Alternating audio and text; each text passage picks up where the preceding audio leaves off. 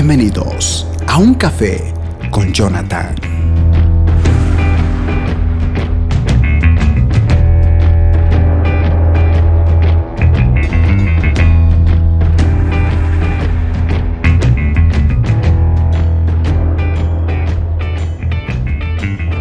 Cordial saludo a todos y bienvenidos. Estamos aquí en un nuevo mensaje y les tengo cuatro preguntas importantes. Si tú estás en algún ministerio de tu iglesia, ya seas parte de ese ministerio o seas el líder de ese ministerio, pienso que estas cuatro preguntas van a ser vitales y de suma importancia para ti.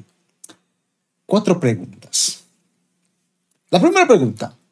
En el ministerio que estés, puede ser alabanza, el ministerio de niños, ministerio de jóvenes, tercera edad, mujeres, evangelismo, eh, ayuda social, el ministerio que estés. Aquí vienen las cuatro preguntas. La primera, ¿Por qué estás en ese ministerio?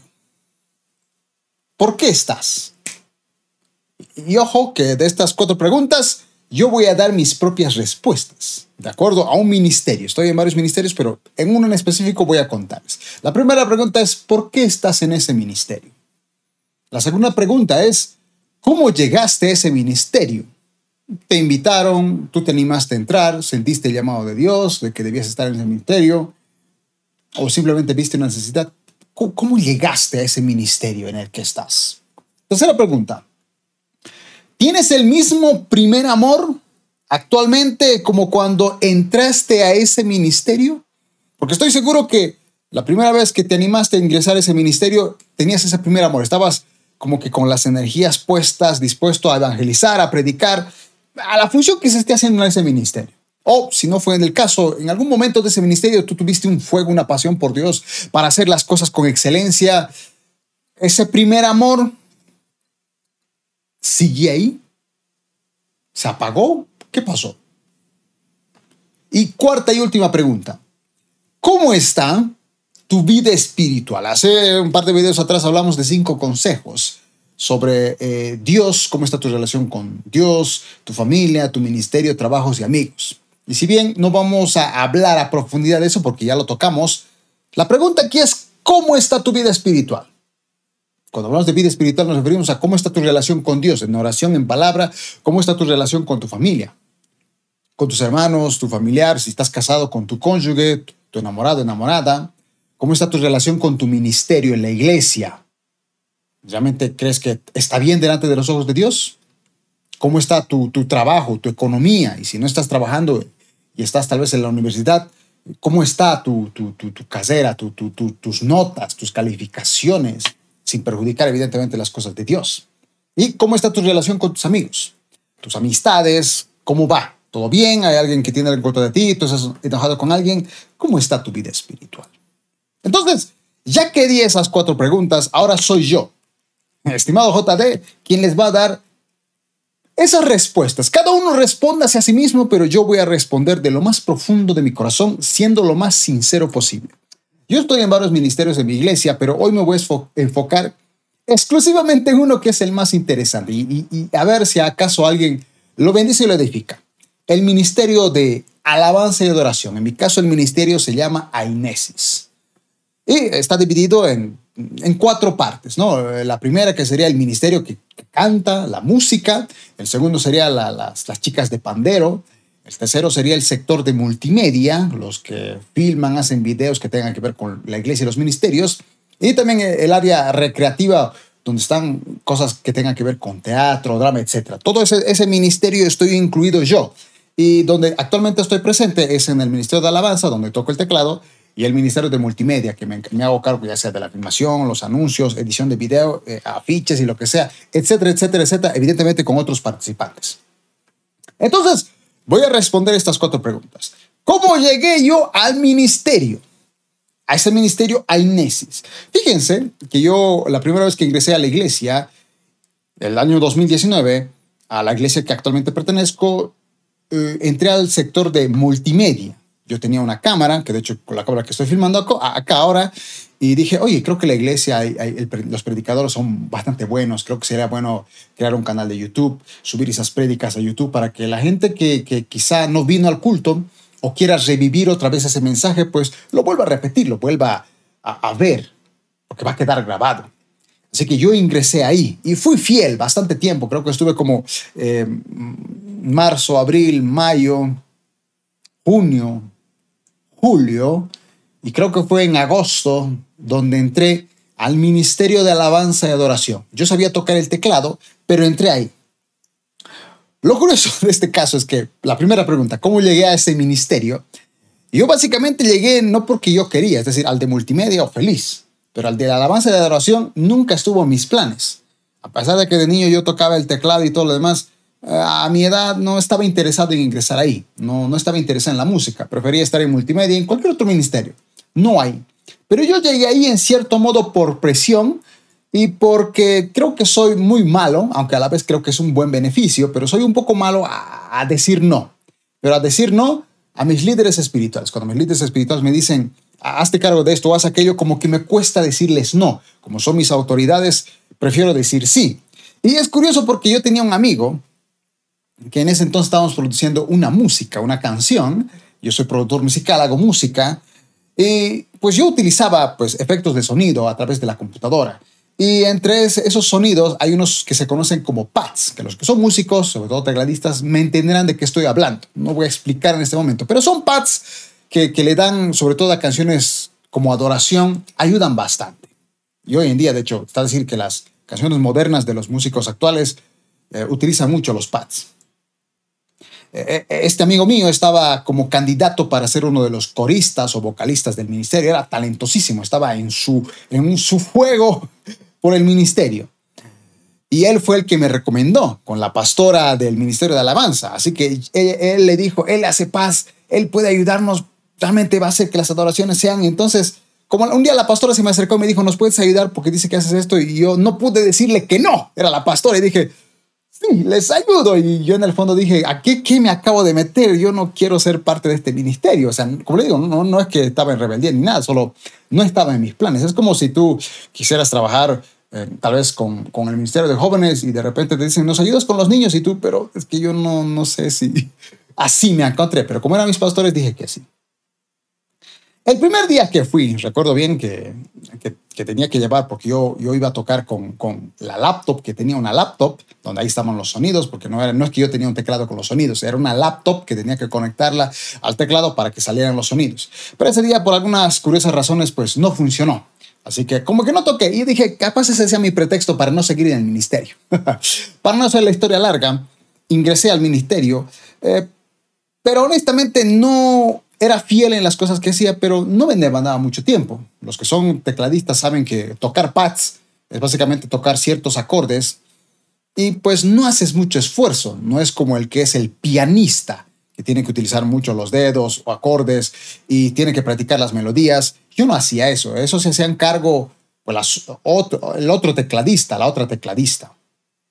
Y así fue pasando el tiempo. Y yo seguía ahí, no, no, no, como no me demandaba mucho esfuerzo, pues estuve ahí presente, aunque como les digo, de esa manera yo llegué. La pregunta aquí sería, ¿cómo tú llegaste al ministerio? Yo llegué de esa manera a ese ministerio en particular, año 2019, agosto del 2019. Después de todo ese esfuerzo que yo le metí, eh, llega 2020 y llega la pandemia, ¿verdad? Y bueno, llegó la pandemia y yo dije, bueno, ya está, al menos ya no voy a estar presente en la Universidad de Alabanza. Y ojo, les cuento un secreto. Particularmente a mí no me gusta mucho utilizar eh, camisas, corbatas. Sé que como cualquier varón, con camisa y corbata nos vemos espectacularmente galanes espectaculares. Pero a mí no me gusta, es un poco incómodo. No, no es que me voy a morir, pero no me suele gustar. Y en mi iglesia es como de algunas iglesias que pues utilizan sí o sí camisa. Y bueno, tuve que utilizarla, aunque no era de mi preferencia. Y como llegó la pandemia y ahora todo era virtual, y como yo estaba a cargo de multimedia, tenía que ayudar en las transmisiones en vivo, pues estuve varios meses así. Y yo dije, bueno, y en ese tiempo de escasez económica en medio de la pandemia, tuve que vender mi laptop, aunque no, no lo quería, pero por la escasez económica la tuve que vender. Y evidentemente regresamos otra vez a los presenciales. Y yo, como no tenía la laptop, creí que ese era el pretexto perfecto para en cierto modo decirles, mire, ya no tengo la laptop, ya no puedo ayudarlos, así que pues, gracias, estuvo genial. Pero no, la pastora me dijo, ok, ya no tienes la laptop, no importa. Así con teclado con el que tengamos, aunque no tengamos los sonidos espectaculares que había en mi laptop, con lo que había tenías que hacerlo. Y como yo nuevamente no era bueno para decirle no a mis autoridades espirituales, me quedé ahí. Y todo bien, tampoco me demandaba mucho esfuerzo. Los otros tecladistas eran los que tenían que lucirse. Yo, lo, normal. Puede que alguien le esté sonando esto muy así como este desgraciado JD que se arrepienta, pero les abro mi corazón. Tú estarías en un ministerio que no te llama la atención, que no te interesa, que ni siquiera sientes que Dios te ha llamado. pero yo llegué así. Era fiel, por si acaso, no es que hacía las cosas mal. Era fiel en ese ministerio y sé que mis líderes lo pueden comprobar. Pasó el tiempo y me acuerdo que una de las pianistas, la principal, la que es la, es la, capísima en teclado, pues se va de vacaciones. Un casi un mes o un mes y medio se va de vacaciones. Creo que fue como un mes o tres semanas que se fue. Evidentemente yo me sentí un poco preocupado porque ella era la que hacía todo. Yo hacía muy pocas cosas. Yo y otro amigo éramos como que los, los no novatos, pero los, los de segunda categoría en saber tocar el teclado. Así que como se fue, pues eh, fue la primera vez que yo tuve que practicar. Porque las canciones, yo, así bien me gustan las canciones de adoración, en mi tiempo personal no soy mucho de escuchar canciones congregacionales. No, yo no escucho ni San Marcos, ni Barak, ni cualquier de esas canciones que tocamos en estas congregaciones. No las escucho yo en mi diario vivir. Es decir, no es que yo saco mi celular y, ¿sabes qué? Voy a escuchar Barak. Y no porque esté en contra de esos ministerios. Son buenísimos, me ministran sus canciones, me encanta cantarlas, pero no soy de escuchar ese tipo de canciones congregacionales en mi diario vivir. Escucho otro tipo de canciones que sean tal vez de adoración, pero que no tengan que ver con, con la iglesia. Pero las escucho porque me encantan. Así que tuve que escuchar esas canciones. No las había escuchado en, así en su totalidad. Tuve que escucharlas para aprenderme las melodías, para aprenderme un poco más la función de los acordes. Me demandaba tiempo. Aparte de eso, otra tecladista que también era mujer, que era también como muy capísima, ella un día me llama y me dice, quiero hablar con vos, porque yo estaba en el ministerio me dije, y ella me dice, voy a dejar un tiempo de tocar teclado, ¿podrías continuar? No lo dejes. no sé si ella pensó que yo lo iba a dejar, pero ella como que me dijo, como, diciéndome, yo me voy y te dejo a ti acá. Para mí eso fue una especie de peso, de, compromiso, porque ella era muy buena, pero debido a estudios y cosas, decidió dejarlo por, por la falta de tiempo que le hacía. Así que me acuerdo cuando ella me dijo eso, yo sentí como la presión de Dios que me decía algo, ¿vas a seguir? Porque Dios nunca me dijo entrar al Ministerio de Alabanza. Y como les digo, yo podía estar en otros ministerios que quizá me interesaba más que el Ministerio de Alabanza, pero al recibir ese, ese especie de llamado, que Dios me decía, ¿vas a continuar o lo vas a dejar? ¿Qué vas a hacer? Decidí quedar. Eso evidentemente hizo que yo tomara en serio un poco el teclado. Como les digo, era responsable y todo, pero tocar los pads no me demandaba mucho esfuerzo. En cambio, ahora sí, de verdad tenía que ensayar. Muy aparte del ensayo grupal, debía ensayar yo en mi casa horas extras que debía dedicar al piano.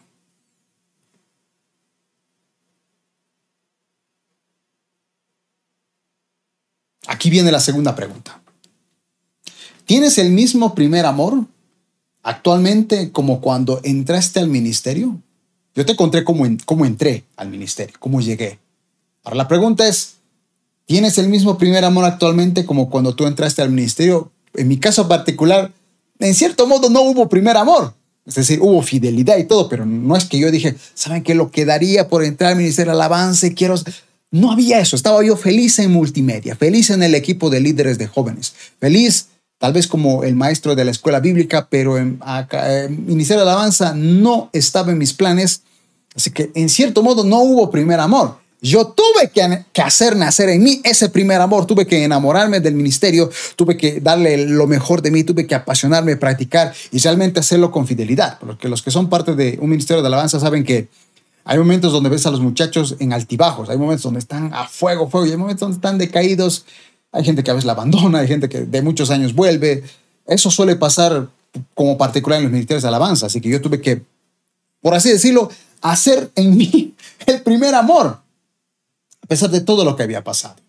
Y, como dice Colosenses, capítulo 3, verso 23 al 25 en la NTV, trabajen de buena gana en todo lo que hagan, como si fuera para el Señor todo lo que hagan, háganlo de buena gana como si fuera para el Señor. Imagínense el ministerio de alabanza. Recuerden que el Señor los recompensará con una herencia y que el y que el amo a quien sirven es Cristo, pero si hacen lo que está mal, recibirán el pago por el mal que han hecho porque Dios no tiene favoritos. Yo dije, ok, voy a estar en el Ministerio de Alabanza, aunque no fue mis planes y aunque he sido responsable, meteré el primer amor, realmente me apasionaré. Muchos eh, libros dicen que, que la única manera en que tú te puedas apasionar por algo, digamos, no te gusta hacer ejercicio, pero, pero quieres ser una persona de ejercicio, tienes que amar lo que haces. Y amar es una decisión. Si tú decides amar hacer el ejercicio, lo vas a hacer. Te vas a enamorar de hacer. Así que yo decidí amar esa función y decir, aunque no fue mis planes, yo voy a ser fiel. Es una, algo que, que, que Dios me ha dado un don y lo quiero dedicar a Él. Aunque no fue mis planes, quiero realmente enamorarme. ¿Tú tienes el primer amor con el que ingresaste a ese ministerio? ¿O como yo, que tal vez no simplemente ayudó? Tuvo que nacer en ti ese primer amor para que no se apague. Porque vieran que muchas veces sí quise dejarlo por cualquier razón. Tiempo, porque no sé, algo está mal. Pero esa vez dije, no, voy a encender el primer amor y voy a continuar. Éfeso, la iglesia del Apocalipsis, capítulo 2 de Apocalipsis, es la iglesia que hacía todo bien, pero había una cosa que fallaba y era la principal, en el amor. Apocalipsis 2, verso 2 al 5 dice, yo sé todo lo que haces, iglesia de Éfeso He visto tu arduo trabajo, tu paciencia con perseverancia. Es como si Dios me hablara a mí. He visto, estimado JD, cómo tocas el teclado aunque no lo pediste. Estás ahí presente aunque no fue tu plan. sé que no toleras a la gente malvada, has puesto pruebas de, prestaciones de esos que dicen ser apóstoles, pero no lo son. Has descubierto que son mentirosos. Y dice, has sufrido por mi nombre con paciencia, sin darte por vencido. Es como que Dios me dijera, has tocado el teclado cada domingo en los cuatro turnos, aunque no fue tu plan, pero no te has dado por vencido. Has sido fiel, pero tengo una queja en tu contra. No me amas a mí, ni se aman entre ustedes como al principio. En la Reina Valera dice, has perdido tu primer amor, pero en la NTV lo traduce como, no me amas a mí, a Dios, y no se aman entre ustedes como prójimos. Yo debía amar ese ministerio, por consiguiente debía enamorarme del teclado, de tocar el teclado, hacerlo con Dios y de gozarme de estar con esa multitud de personas que son diferentes a mí. Ojo, no estoy diciendo que me llevara mal con los del Ministerio de Alabanza, yo me llevo bien con todos, no tengo ningún problema con ninguno de ellos, pero en cierto modo regocijarme, ser feliz con ellos. Es como que llega, llega el ensayo y en vez de decir, ay, otra vez ensayo, ser feliz de ver a mis amigos, de, de estar con ellos y disfrutarlo. Ese primer amor tuvo que nacer en mí. No quería terminar como Éfeso, hacer bien todo, pero que no haya amor en lo que haces. Porque dice, mira, hasta dónde has caído, vuélvete a mí y haz las obras que hiciste al principio. Si no te arrepientes, vendré y quitaré tu candelabro de su lugar de entre las iglesias. El candelabro tiene que ver con la presencia de Dios, el Espíritu Santo. Las cosas que haces, si no hay amor, en cualquier momento lo vas a dejar, porque créanme que yo ya estaba seriamente pensando dejarlo meses atrás, porque nunca lo elegí. No, no fue mi decisión.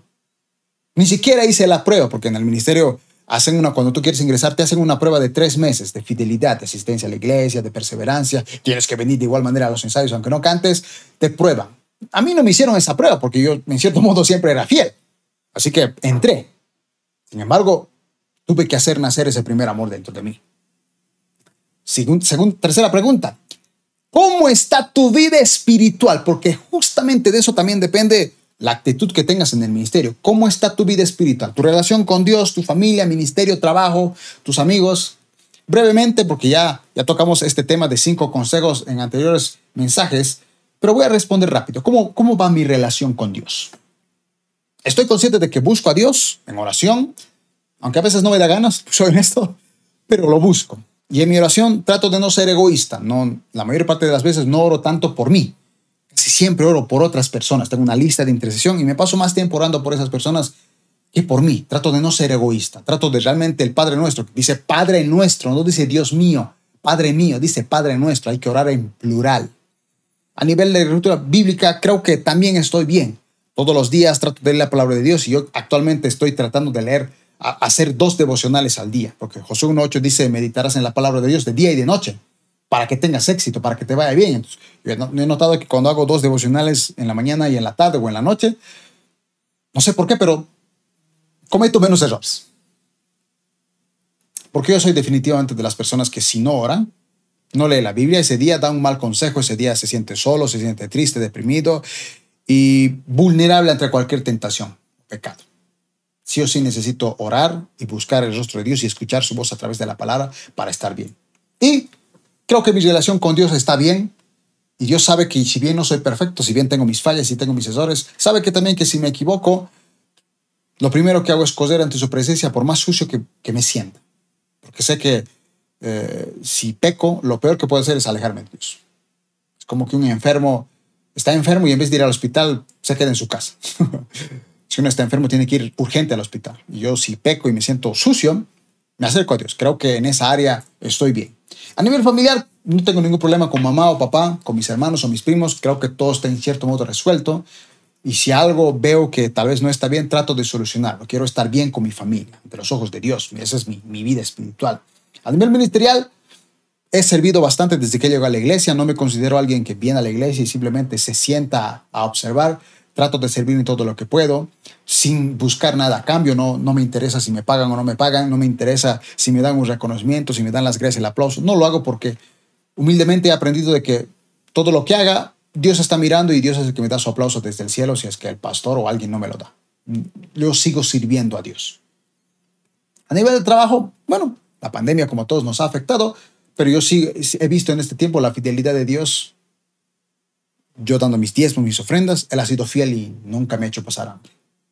A nivel de amigos, si bien quisiera tener más tiempo para mis amigos, cosa que no tengo porque cuando estaba tal vez en el colegio o incluso cuando estaba tal vez estudiando mi carrera, sí tenía en cierto modo más tiempo, pero actualmente ya con el tema del trabajo diario, eh, con el tema de la iglesia, tal vez no paso mucho tiempo con mis amigos pero obviamente sí tengo tiempo para ellos. Tengo varios amigos que ya están casados, que ya tienen sus hijos, y me doy la oportunidad de ir a visitarlos, verlos, saludarlos, cómo están, y tener tiempo para ellos, conversar con ellos. Y a la vez que ellos también sean un refugio para mí, porque las amistades influyen. Y me doy tiempo para mis amigos. Y trato, creo que a nivel ministerial de cómo está mi vida espiritual, creo que estoy bien. Al menos conscientemente creo que no hay nada que, que pueda resolver.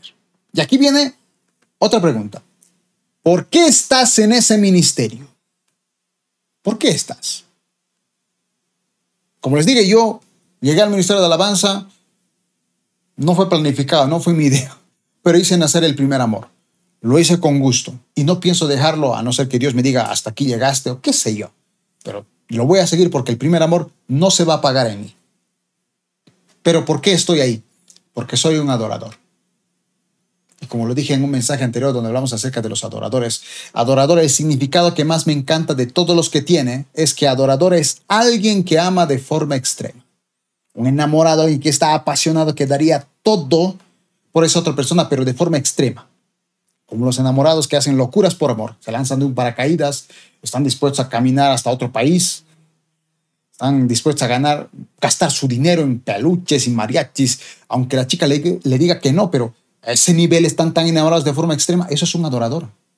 Yo soy un adorador que, aunque no haya elegido yo, por así decirlo, esa función en la iglesia, lo hago con pasión y lo hago con amor porque soy un adorador. Un adorador es alguien que ama de forma extrema y lo demuestra. Mateo capítulo 22, verso 36, cuando el intérprete de la ley le preguntó cuál es el gran mandamiento de Jesucristo, dijo, amarás al Señor tu Dios con todo tu corazón, con toda tu alma, con toda tu mente, con todo tu ser y a tu prójimo como a ti mismo, porque de todo eso, toda la ley, las exigencias y enseñanzas de los profetas se basan en esos mandamientos, los más importantes. Todo, todo se resume en eso. Amas a Dios y amas a tu prójimo. Si amas a Dios, estás en el ministerio. Y si amas a tu prójimo, eres de bendición en ese ministerio y no de maldición. Además, Él nos dio un nuevo mandamiento. Jesucristo, en Juan 13, 34 al 35. Un nuevo mandamiento los doy. Ámense unos a otros. ¿Amas tu ministerio? Porque si amas tu ministerio, amas a Dios. Y amas a los que están en ese ministerio porque la Biblia dice claramente, el verso 35 de Juan 13, el amor que tengan unos por otros será la prueba ante el mundo de que son mis discípulos. Entre cristianos. No está hablando aquí de amar al pecador, hay que amar al pecador, pero aquí está hablando que el nuevo mandamiento es para los que somos cristianos. Somos discípulos de Jesucristo, entre nosotros nos amamos. En mi ministerio, como les digo, veo de todo. hay gente que está en sus altibajos, hay gente que deja, hay gente que continúa, gente nueva que ingresa, pero todos ellos, absolutamente todos ellos, realmente, yo los amo. No por cómo me traten, no por lo que me den, sino porque simplemente yo tengo que amarlos, no esperando algo a cambio, porque es mejor dar que recibir. Como conclusión, he aprendido de que para el ministerio donde estamos, necesitamos aprender de dos personas. De Ana, la mujer estéril, que por quebrantarse entre los ojos de Dios tuvo un hijo, y de Samuel, el niño, que fue consagrado a Dios y a pesar de ver un mal terrible a su alrededor, él siguió siendo la luz ahí. Ana, la mujer que entregó lo que más amaba. Primera Samuel capítulo 1 de los versos 10 al 11 dice, y Ana, llorando con el alma llena de amargura, se puso a orar. Señor, le hizo esta promesa, Señor Todopoderoso, si te dignas contemplar la aflicción de esta sierva tuya y te acuerdas de mí y me concedes un hijo, yo te lo dedicaré a ti toda su vida, a tu ministerio, y en señal de esa dedicación no se le cortará el pelo. Estoy convencido, mis estimados, que Ana, esta oración que vemos en el capítulo 1, después de que Penina se burla de ella, porque ella era estéril, ya tenía incluso otros hijos, pero ella no, porque recordemos que ser una estéril era una vergüenza, era una humillación, prácticamente era como un, la gente decía, si esa mujer no tiene hijos es porque Dios la ha castigado. Fíjense qué deshonra.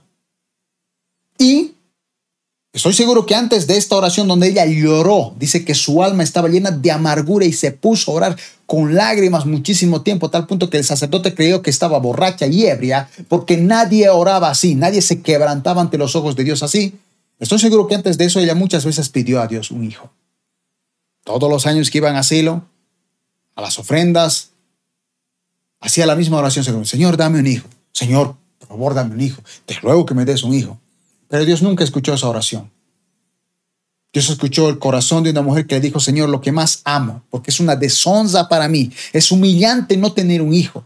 Qué vergüenza. Por favor, dame un hijo. Y si tú me lo das, yo te lo voy a entregar.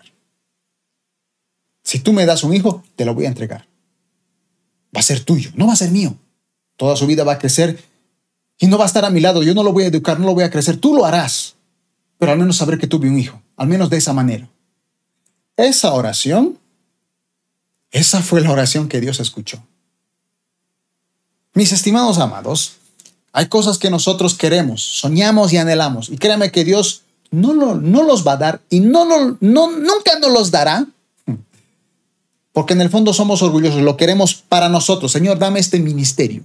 Y lo único que quieres, a pesar de que evidentemente ahí está tu deseo de que la gente crezca, que la gente sea bendecida, en el fondo quieres esa plataforma. Y Dios quiere que ese sueño egoísta que tú tienes se lo des a Él. Que digas, esto no es mío, este talento no es mío, este don no es mío. Es tuyo, Señor. Pagas un precio. Yo dije, Señor, a mí me encanta otras cosas. Yo no elegí estar en este ministerio, pero te lo entrego. Quiero otra cosa, pero te entrego este ministerio. ¿Estás entregándole a Dios lo que más amas? Porque créame que a mí es un poco cansador. Era muy cansador tocar en cuatro servicios. Imagínense estar en la iglesia tres turnos seguidos desde siete y media hasta una y media, sin parar. Tocas, después de tocar me subo, grabo la prédica y tenemos apenas 30 minutos para descansar y otra vez tocar las prédicas, tocar las prédicas, desarmar los equipos cada semana. Desde el 2019. Hay un precio a pagar. Yo tenía sueños y planes. Dios me dijo, entrégamelos, paga un precio. Y un precio es que ames ese ministerio que a lo mejor tú no lo pediste. Tal vez es un ministerio como yo que no lo pediste, pero tienes que ser fiel. Y Dios está probando tu fidelidad. Está viendo ¿Qué tan fiel eres? Porque al fin y al cabo, sea el ministerio que te gustó o no, estás sirviendo a Dios y lo estás haciendo bien o lo estás haciendo mediocremente. Yo tuve que pagar ese precio. Si eres fiel en lo poco, Dios te pondrá sobre mucho. Y eso hizo que ella recibiera un hijo. Y recibió un hijo. Y el capítulo 2 especifica que después de eso, después de que Samuel ya estaba ahí en el templo, Dios se acordó a través de Ana y le dio cinco hijos, tres varones y dos mujeres. Recién le dio lo que más amaba y cinco veces. Porque hay que pagar un precio. Y la segunda cosa, Samuel, a pesar de todo el mal que había a su alrededor, él seguía haciendo el bien. Tres ocasiones. Fíjese lo que dice 1 Samuel 2.11. Luego regresó el Cana a su casa en Rama, pero el niño Samuel se quedó sirviendo al Señor bajo las órdenes de Eli, se quedó al servicio de Dios. Y de los siguientes capítulos dice que el niño era obediente al sacerdote, no lo cuestionaba. Sin embargo, los hijos de Eli, que eran sacerdotes, hacían cosas perversas, no honraban la ofrenda del pueblo, las, las ofrendas, la carne que se debía cocinar, venía el criado del sacerdote y decía, así crudo me lo voy a llevar. No dejaban que esa carne se cociera para que el olor subiera ante la presencia de Dios y Dios recibiera esa ofrenda. O sea, no dejaban que el hombre diera su ofrenda a Dios y por consiguiente que Dios recibiera su ofrenda. Fíjense ese pecado. Sin embargo, el verso 18 dice otra vez, mientras tanto el joven Samuel, vestido con un efod de lino, continuaba sirviendo al Señor. O sea, a pesar de que los líderes, los sacerdotes, hacían cosas perversas ante los ojos de Dios, seguía sirviendo a Dios, obedeciendo, calladito, sumiso. Y dice el pasaje después del 18 que los hijos de Eli se acostaban con mujeres. Tenían relaciones sexuales con mujeres que ministraban en el templo, que trabajaban en el templo. Elí escuchó toda la murmuración de la gente que decía que hacían un mal. Pero él les dijo a sus hijos, hijos, ¿cómo es posible que hagan esto? Pero no los castigó, no los reprendió, no los disciplinó. Y el verso del capítulo 2, verso 26, vuelve a repetir de Samuel. Mientras tanto, el joven Samuel seguía creciendo y su conducta agradaba tanto al Señor como a los hombres. En tres ocasiones vemos a, vemos a Samuel haciendo el bien, aun cuando todo a su alrededor, todo su líder, el sacerdote Eli, sus hijos, estos desgraciados que hacían lo malo ante los ojos de Dios, hacían todo un mal, toda una perversidad, pero él en tres ocasiones seguía haciendo el bien ante los ojos de Dios. Servía a su líder, honraba a su líder, no se quejaba de los demás, seguía haciendo lo bueno correcto y empezó la gente a notar que ese niño tenía a Dios en su corazón. Me encanta lo que dice Jeremías 15.1.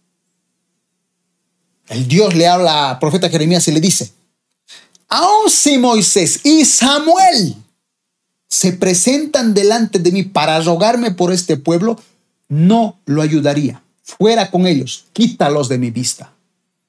Dios estaba enojado con el pueblo de Israel con la llegada de Nabucodonosor, este pueblo perverso que hacía renegar. Y Dios le dice a Jeremías, por más que venga Moisés, por más que venga Samuel, interceda por este pueblo, no los voy a perdonar. ¿Por qué mencionó a Moisés? Y en este caso, ¿por qué mencionó a Samuel? Moisés era alguien que intercedía por Israel, lo vemos en el Éxodo. Y Samuel era alguien que intercedía por su pueblo. Tenía tal comunión Samuel con Dios, tenía tanta cercanía Samuel con Dios, que Dios dijo, Samuel es el único que puede convencerme de perdonar el pecado de este pueblo. No lo voy a hacer, pero si lo menciono es que muy posiblemente Samuel, si hubiese estado con vida y hubiese orado, tal vez Dios hubiese dicho, por vos Samuel, como a Moisés, ¿no? Moisés, quítate que los voy a exterminar y con vos haré la nueva nación. Y Moisés intercedió. ¿Saben por qué Samuel tuvo ese privilegio de ser mencionado por Dios como alguien que podía doblegarlo, por así decirlo, alguien que podía hacerle cambiar su decisión. Porque a pesar del mal que había a su alrededor, él seguía haciendo lo bueno ante los ojos de Dios. Ningún ministerio es perfecto. Todos los ministerios tienen fallas, algunas personas tienen caracteres diferentes, ni siquiera tú, ni siquiera yo soy perfecto. Y aún así, lo mejor que podemos hacer es ser como Samuel, que a pesar de que sintamos que todo a nuestro alrededor en el ministerio esté mal, tú seas el que haga lo correcto tú seas la luz, no seas parte del problema. Sé parte de la solución, sé parte de la unidad. El mandamiento de Jesús fue ámense unos a otros. De esa manera, la gente que no conoce a Dios sabrán que somos sus discípulos.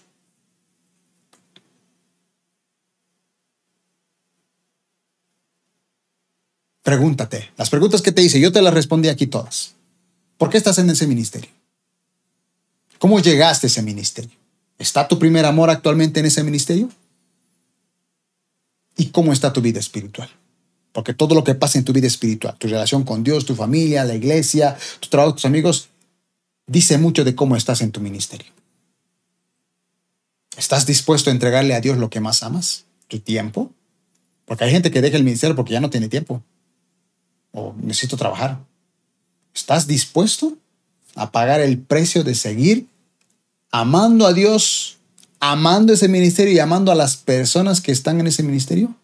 ¿Estás dispuesto a hacer el bien, a ser parte de la solución, a pesar de que todo a tu alrededor parezca que está mal?